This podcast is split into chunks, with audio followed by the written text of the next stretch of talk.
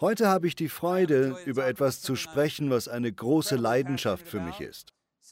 Etwas, dem ich mein ganzes Leben gewidmet habe, und zwar der Sabbat. Ich will Ihnen heute sagen, dass Gott Ihnen gerne Würde und Freude gibt. Sie sind kein Lastenesel. Ihr Leben ist nicht nur Arbeit, sondern sollte voller Freude und Würze und allem Guten sein, das aus dem Himmel kommt. Heute reden wir über den Sabbat. Besonders hier im Westen Amerikas ist das ein passendes Thema, weil wir nicht gerade auf Ruhe gepolt sind. Ruhe verursacht uns Unbehagen. Aber bevor wir das näher erläutern, möchte ich etwas klarstellen. Sie sind nicht, was Sie tun. Auch nicht, was Sie getan haben. Das ist wichtig. Wir sagen das jede Woche. Es ist das Kernstück des Evangeliums. Theologisch gesprochen nennen wir das keine Werksgerechtigkeit. Aber ich gebe dem gerne ein neues Sprachgewand und sage, wir sind nicht, was wir tun. Nicht, dass unser Tun egal ist, aber solange unsere Identität in unserem Tun verwurzelt ist, können wir nicht die maximale Kraft haben, um Großes für Gott zu tun. Nebenbei gesagt, Sie werden Großes für Gott tun. Sie tun bereits Großes, aber Sie werden noch mehr tun. Ich glaube an jeden einzelnen Menschen, der mir zuhört. Ich habe erlebt, dass wir einem Gott dienen, der Menschen, von denen man das nicht erwartet, nimmt und Unglaubliches mit ihnen auf die Beine stellt. Das wird Gott auch mit ihnen tun. Doch um seine Kraft zu bekommen, müssen sie auch seine Lebensweise verinnerlichen. Zu dieser Lebensweise gehört angemessene Ruhe. Sie dürfen sich gerne mal entspannen. Lassen Sie uns alle einmal tief durchatmen. Einfach. Oh ja, das tut gut. Lassen Sie Ihre Schultern nach unten sinken. Entspannen Sie Ihr Gesicht. Entspannen Sie sich. Wussten Sie, dass man eigentlich nur sechsmal pro Minute atmen müsste? Sechs tiefe Atemzüge. Das tut gut. Tiefe Atemzüge tun der Seele gut. Im Durchschnitt atmen Menschen zwölfmal die Minute. Amerikaner atmen 18 Mal die Minute. Das heißt, wir machen so. Oder? Was ist mit uns los? Ich möchte Sie heute ermutigen, Sie dürfen sich Ruhe und Entspannung gönnen. Hören Sie mich. Sie tun genug. Können Sie das annehmen? dieses Wort Gottes? Sie tun genug. Sie sind genug. Gott freut sich über sie und ist stolz auf sie. Sie sind nicht, was sie tun. Sie sind nicht ihre Auszeichnungen, sondern sind ein geliebter Sohn, eine geliebte Tochter Gottes. Sie werden Großes für ihn tun, ja, aber sie tun bereits genug. Einige von ihnen arbeiten viel zu viel. Und wir werden heute lernen, wie man die Freude und Ruhe und den Spaß wiedergewinnt, der im Sabbatrhythmus zu finden ist. Sie sollen wissen, dass sie Großes für Gott tun werden. Sie müssen nur lernen, loszulassen. Statt eine geschlossene Faust zu haben und alles kontrollieren zu wollen, öffnen Sie doch lieber Ihre Seele für die guten Dinge Gottes. Ich bin überzeugt, das geschieht unter anderem durch den Rhythmus des Sabbats. Ein Rhythmus der Ruhezeit mit der Familie, eine Zeit, um zusammen mit anderen Gottesdienst zu feiern und eine Zeit, um unsere Identität neu an der Wahrheit auszurichten. Wir sind so von Gott geliebt, wie wir sind, nicht wie wir sein sollten. Wir sind nicht allein. Was immer Sie gerade durchmachen, Gott ist mit Ihnen. Er ist auf Ihrer Seite, er ist für Sie und er ist mit Ihnen. Für viele ist die Identität total verwurzelt in dem, was wir tun. Das gilt besonders für eine Großstadt wie Los Angeles. Überall sieht man Menschen, die sich beweisen wollen. Sie wollen sich attraktiver machen, fitter sein, eindrucksvolle Trophäen bekommen und Riesenerfolge erzielen. An sich ist das nicht unbedingt verkehrt. Eigentlich sind das sogar gute Dinge. Aber wenn sie unsere Identität ausmachen, begeben wir uns auf eine Achterbahnfahrt. Man ist oben auf, man ist gesund, man hat beruflichen Erfolg, die Beziehungen laufen gut, doch dann gibt es plötzlich eine Wende. Vielleicht wird man krank oder verliert seinen Job oder vielleicht zerbricht eine Beziehung oder man macht eine herzzerreißende Scheidung durch. Mit einem Mal ist man ganz unten. Da fragt man sich dann, wer bin ich? Aber ich möchte Ihnen sagen, warten Sie nicht, bis es schlecht läuft. Selbst wenn die Dinge gut laufen, eignen Sie sich die Einstellung an, die sagt, ich bin nicht, was ich tue. Ich bin nicht, was ich habe. Ich bin nicht, was Menschen über mich sagen. Ich bin ein geliebter Sohn, eine geliebte Tochter Gottes. Arbeiten Sie sich nicht kaputt. Darf ich sagen, dass Geschäftigkeit keine Tugend ist? Das muss ich auch schriftlich zeigen. Geschäftigkeit ist keine Tugend. Wenn wir jemanden, den wir respektieren, um etwas bitten wollen, leiten wir das normalerweise mit etwas ein wie, ich weiß, du hast viel zu tun. Wir sagen das, um Respekt zu zeigen. Eigentlich müsste das eine Beleidigung sein. Ich weiß, du hast viel zu tun, du bist ständig auf Achse, ständig am Tun. Wäre es möglich, dass du mich in deinem puppenvollen Terminkalender irgendwo auf einen Kaffee reinquetschen kannst? Das sollte eigentlich eine Beleidigung sein, oder? Ist es aber nicht. Wir benutzen das als Kompliment. Deswegen möchte ich Ihnen sagen, uh, Geschäftigkeit ist keine Tugend. Wir sind oft total von unserer Arbeit vereinnahmt. Das gilt auch für Pastoren und Menschen, die für christliche Organisationen arbeiten. Was immer unsere Arbeit ist, uns mangelt es ständig an Energie. Wir kommen kaum hinterher. Nie haben wir das Gefühl, dass wir genug getan oder gewonnen haben. Und dann sagt uns die Gesellschaft, dass wir uns noch mehr anstrengen und mehr tun müssen. Sie sind genug, sie tun genug. Sie müssen sich nicht beweisen, nicht mir gegenüber, niemandem gegenüber. Ich bin stolz auf sie. Ich weiß noch, wie Hannah und ich vorbildliche Eltern sein wollten und vorbildliche Kinder erziehen wollten. Also beschlossen wir, dass unsere Kinder mit mehreren Sprachen aufwachsen sollen. Ich habe Spanisch gelernt, was ich sehr wertvoll finde. Ich kann es zwar nicht besonders gut, aber ich kann kommunizieren. Ich kann sagen, das ist nicht zu verachten. Also beschlossen wir, unsere älteste Tochter Haven zu einer Schule zu schicken, wo sie sowohl Spanisch als auch Chinesisch lernen würde. Wir dachten, das wird super für sie sein. Also haben wir sie mit fünf Jahren in diese Schule gesteckt in der Hoffnung, dass sie diese Sprachen lernen würde. Unsere Tochter hat eine sehr lebendige, freudige, übersprudelnde Persönlichkeit. Und die Schule war streng. Und Woche um Woche wurde sie immer mehr der Unterricht fing um 8 Uhr morgens an und ging bis 15.30 Uhr. Dann folgten eineinhalb Stunden Privatunterricht und dann noch den ganzen Abend Hausaufgaben. Ich weiß noch, wie ich in der vierten oder fünften Woche ihre Klasse besuchte. Die Kinder waren alle noch im Kindergartenalter, fünf. Und ich muss natürlich immer den Clown spielen, also ging ich ins Klassenzimmer und rief Haven, um die Begeisterung bei den Kindern zu wecken. Doch die Kinder machten alle nur so. Ihre Köpfe steckten in chinesischen Buchstaben und dergleichen. Und sie waren so, Haven auch. Ich fragte sie, hey, wie war die Schule heute? Okay. Gut. Komm, pack deinen Ranzen, wir fahren nach Hause. Sie stand auf, nahm ihren Ranzen und am nächsten Morgen weinte sie, weil sie nicht zur Arbeit wollte. Das war der letzte Tag. Ich kann Ihnen sagen, das war's. Das war der Moment, wo wir beschlossen, für einige Kinder mag dieses Programm gut sein, aber nicht für Haven. Rückblickend scheint es so albern, dass sie unbedingt Spanisch und Chinesisch lernen sollte, oder?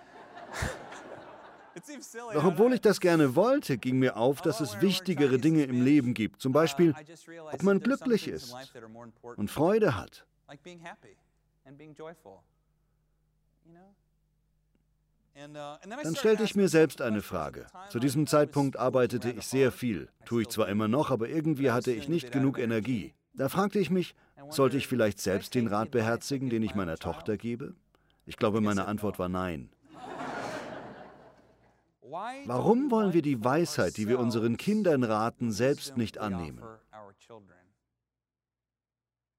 Würden wir wollen, dass unsere Kinder unser Leben haben?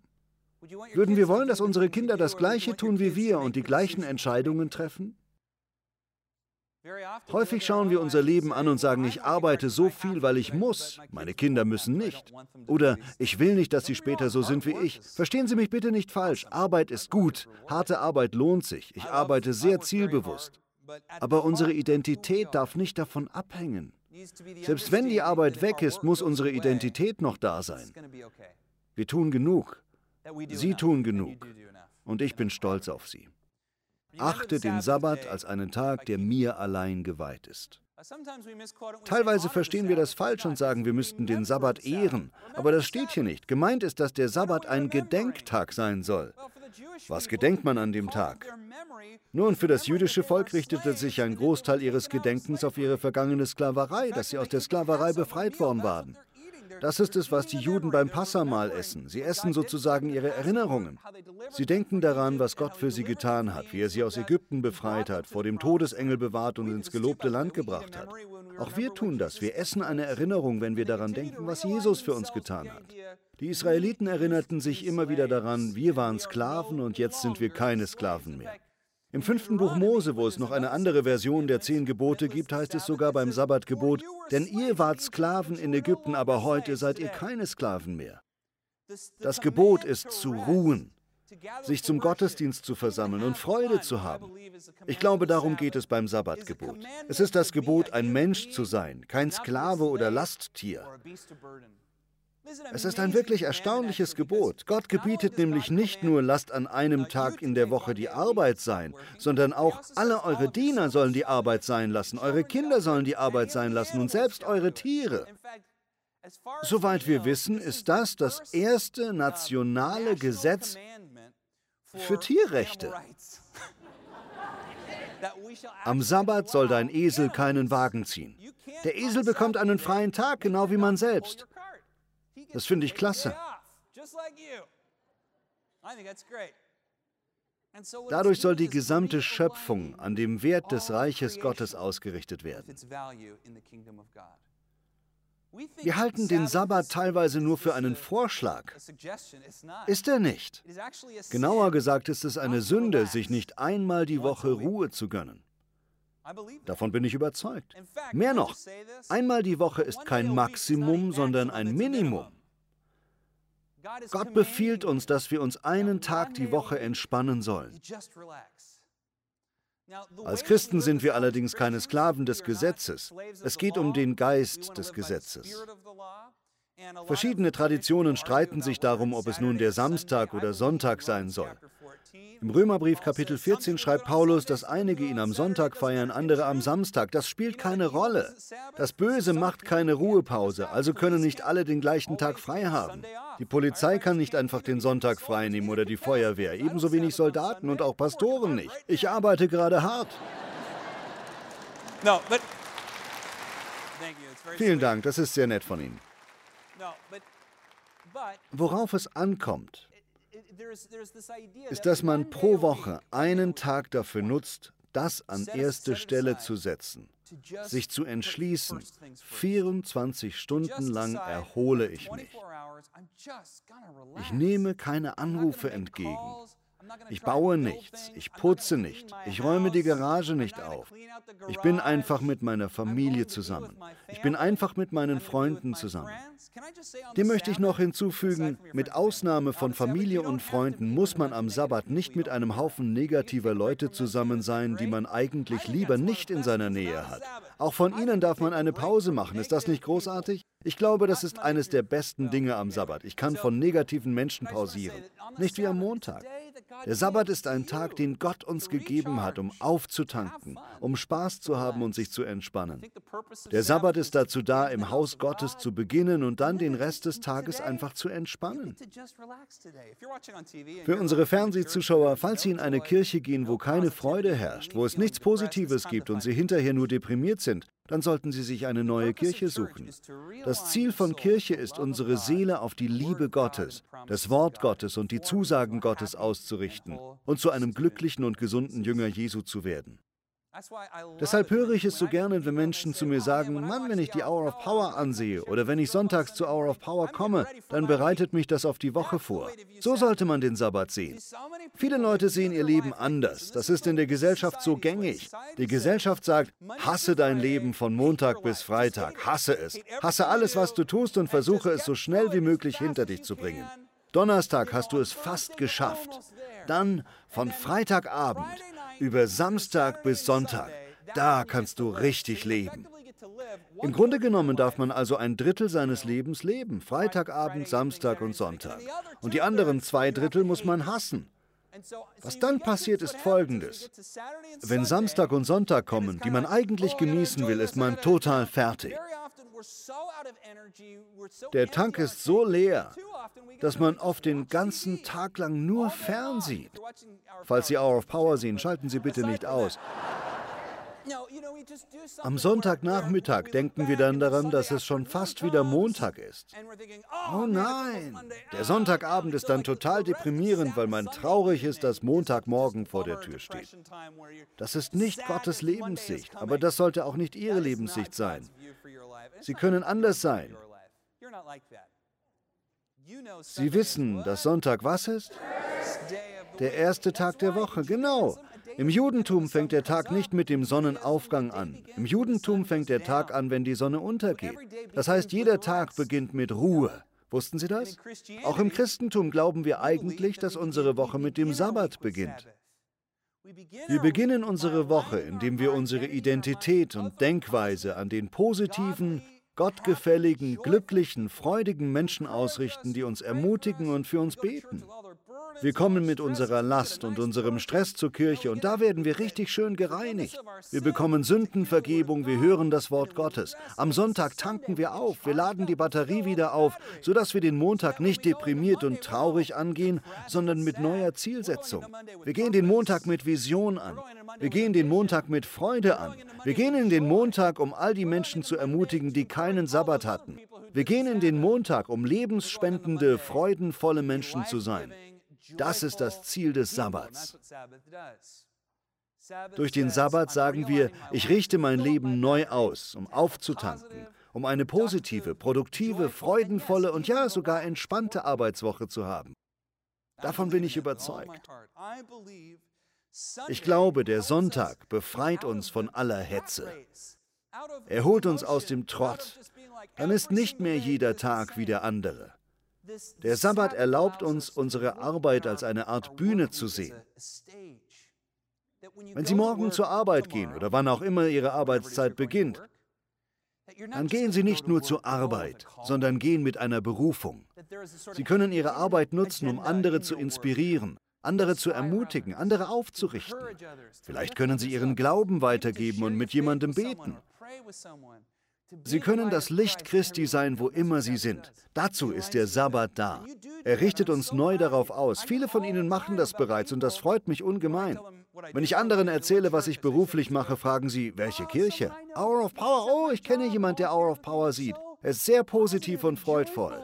Sie machen das also bereits und das macht mich stolz. Der Sabbat richtet uns auf, sodass wir den Rest der Woche als eine Berufung sehen können, nicht als einen verhassten Job.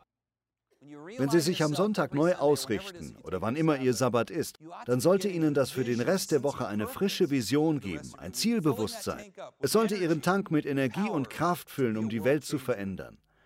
Ich glaube, die Geburtsstätte von Visionen und Träumen ist nicht die Arbeit, sondern die Ruhe. Wir halten Ruhe oft fälschlich für unproduktiv, dass Ruhezeiten nichts bringen, eine Verschwendung sind, nur etwas für Faule. Teilweise kann das der Fall sein, aber ich glaube, dass Ruhe häufig die größten Visionen für unser Leben gebiert. Dafür ist die Sonntagsruhe unter anderem da, eine Vision für die Woche zu bekommen. Wir sollten von dem Guten träumen, das wir in der kommenden Woche tun können, wie wir anderen helfen können, wie wir etwas besser machen können, und wie wir Gott Ehre machen können. Ruhe ist also die Geburtsstätte von Visionen und Träumen. Letzten Sommer waren Hannah und ich in Florida. Ich arbeite in der Regel sehr viel. Wir arbeiten beide sehr viel, weil wir im Grunde genommen dem Motto von Mark Twain zustimmen, wer seinen Job liebt, der muss keinen Tag im Leben arbeiten. So fühlt sich das an. Wir haben viel Freude an dem, was wir tun, aber das kann leicht dazu verleiten, sich überhaupt keine Ruhe zu gönnen, weil man denkt, ach, die Arbeit bringt mir doch Spaß, ich brauche keine Pause. Aber das ist ein Irrtum. Deswegen nahmen wir die Gelegenheit wahr, mit Hannahs Familie eine Auszeit in Florida zu haben. Ihr Vater wollte die Reise bezahlen. Er sorgte sogar für einen Babysitter für unsere Kinder. Es waren 18 Tage. Ich dachte, Mann, wenn ich mir Urlaub nehme, dann normalerweise vier oder fünf Tage. Gegen Ende dieser Auszeit bekam ich sogar eine SMS von meinem Vater. Leute sagen, dass ihr nach Florida gezogen seid. Kommt ihr irgendwann auch mal wieder?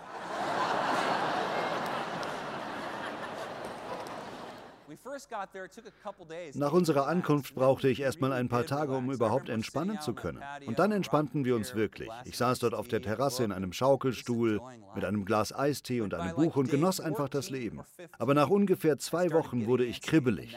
Da passierte es. In den letzten drei, vier Tagen unserer Reise kamen mir lauter neue Ideen für Predigten, für ein Buch und alle möglichen kreativen Dinge. Sie entsprangen nicht der Arbeit und Sorge, sondern der Ruhe, aus einem Zustand des Loslassens. Als ich zurückkam, da hatte ich bereits Dinge geplant, die ein ganzes Jahr in Anspruch nehmen würden. Eigentlich war das gar nicht meine Absicht für die Reise gewesen. Das hätte mich vom Entspannen abgehalten. Ich musste auch das loslassen. Ich suchte nicht danach. Es kam einfach als Inspiration. Inspiration kommt, wenn wir loslassen, wenn wir ruhen, wenn wir eine Auszeit von unserer Arbeit nehmen und einmal aus dem Prozess aussteigen, in dem wir stecken. In Ruhe steckt so viel Weisheit und in einem Rhythmus, dem Wochenrhythmus des Sabbats. Der Sabbat beweist, dass Gott uns liebt. Wir wollen aufpassen, nicht gesetzlich zu werden. Jesus wurde ständig dafür kritisiert, bestimmte Aspekte des Sabbats gebrochen zu haben. Er sagte, der Sabbat wurde für den Menschen geschaffen und nicht der Mensch für den Sabbat. Vergessen Sie diesen Satz nicht. Wer den Sabbat zu verbissen sieht, der verpasst das Eigentliche. Das Ziel des Sabbats ist ja gerade Glauben zu haben und loszulassen und Gott die Kontrolle zu überlassen, während man sich eine Pause gönnt und entspannt. Durch den Sabbat lernen wir, entspannt effektiv zu arbeiten. Das habe ich vor Jahren erlebt, als ich zu Hause sauber machte und einfach beschloss, die Arbeit entspannt anzugehen. Ich bekam das Haus ganz schnell sauber, ohne in Eile zu sein. Wissen Sie, dass Eile einen nicht schneller, sondern nur ungeschickt macht? Wer eilt, der kreiert nur mehr Probleme für sich. Genau wie die Raserei. Vielleicht kommt man zehn Sekunden früher an, wenn alles glatt läuft. Das heißt, wenn man keinen Unfall baut oder von der Polizei angehalten wird. Also möchte ich Sie ermutigen, jeden Tag entspannt zu bleiben. Selbst wenn Sie hart arbeiten, verinnerlichen Sie diesen Gedanken. Zu guter Letzt, ich glaube nicht nur an den Sabbat, sondern auch an die Kirche. Deswegen widmen wir so viel unseres Lebens Hour of Power. Wir wollen, dass jeder an einem Gottesdienst teilnehmen kann. Bestimmt bedeutet er Ihnen etwas, sonst wären Sie nicht hier. Für viele von Ihnen ist dies ein wichtiger Teil Ihres Lebens, stimmt's? Wenn ja, dann haben Sie bestimmt Menschen in Ihrem Bekanntenkreis, denen das auch gut tun würde.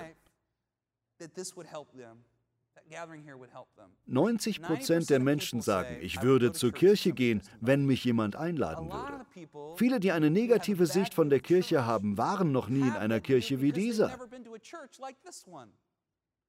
Es steht in unserer Macht, dass Menschen eine andere Sichtweise von der Kirche bekommen und von Gott. Indem sie sie hierher bringen, können wir Menschen aus der Mentalität heraushelfen, ich hasse mein Leben von Montag bis Freitag. Wir können Ihnen eine neue Lebensvision geben. Denken Sie mal darüber nach. Wenn der Gottesdienst Ihnen etwas bedeutet, dann machen Sie Werbung für Hour of Power, besonders bei jemandem, der nicht zur Kirche geht. Beten Sie. Vielleicht bewirkt Gott ja etwas Großes. Das könnte eines der besten Dinge sein, die Sie je für diese Person getan haben. Vielleicht wird sie Ihnen den Rest Ihres Lebens dankbar sein. Ich bin dankbar für den ersten Menschen, der mich zur Kirche eingeladen hat. Das ist eine gute Sache. Liebe Freunde, Sie sind nicht, was Sie tun. Sie tun genug. Sie tun genug. Sie sind geliebt. Also entspannen Sie sich heute. Genießen Sie Ihren Tag. Genießen Sie Menschen, die Sie lieben. Schaffen Sie Grenzen. Heute dürfen einige Menschen ruhig warten. Laden Sie Ihre Batterie auf. Bitten Sie Gott um eine frische Vision für morgen und erleben Sie, wie jeder Tag mit Freude und Leben gefüllt sein kann. Das möchte ich im Gebet über Sie aussprechen, im Namen Jesu. Herr, ich bete um eine neue Vision für Montag. Ich bete, dass jede Person, die meine Stimme hört, mit Freude und Hoffnung und Glauben gefüllt wird, mit Positivem. Schenk uns deine Vision für unser Leben. Wir lieben dich und wir danken dir, dass unsere Sünden vergeben sind und wir uns am Wort Gottes orientieren können. Wir leben für dich. Wir beten in Christi Namen. Amen.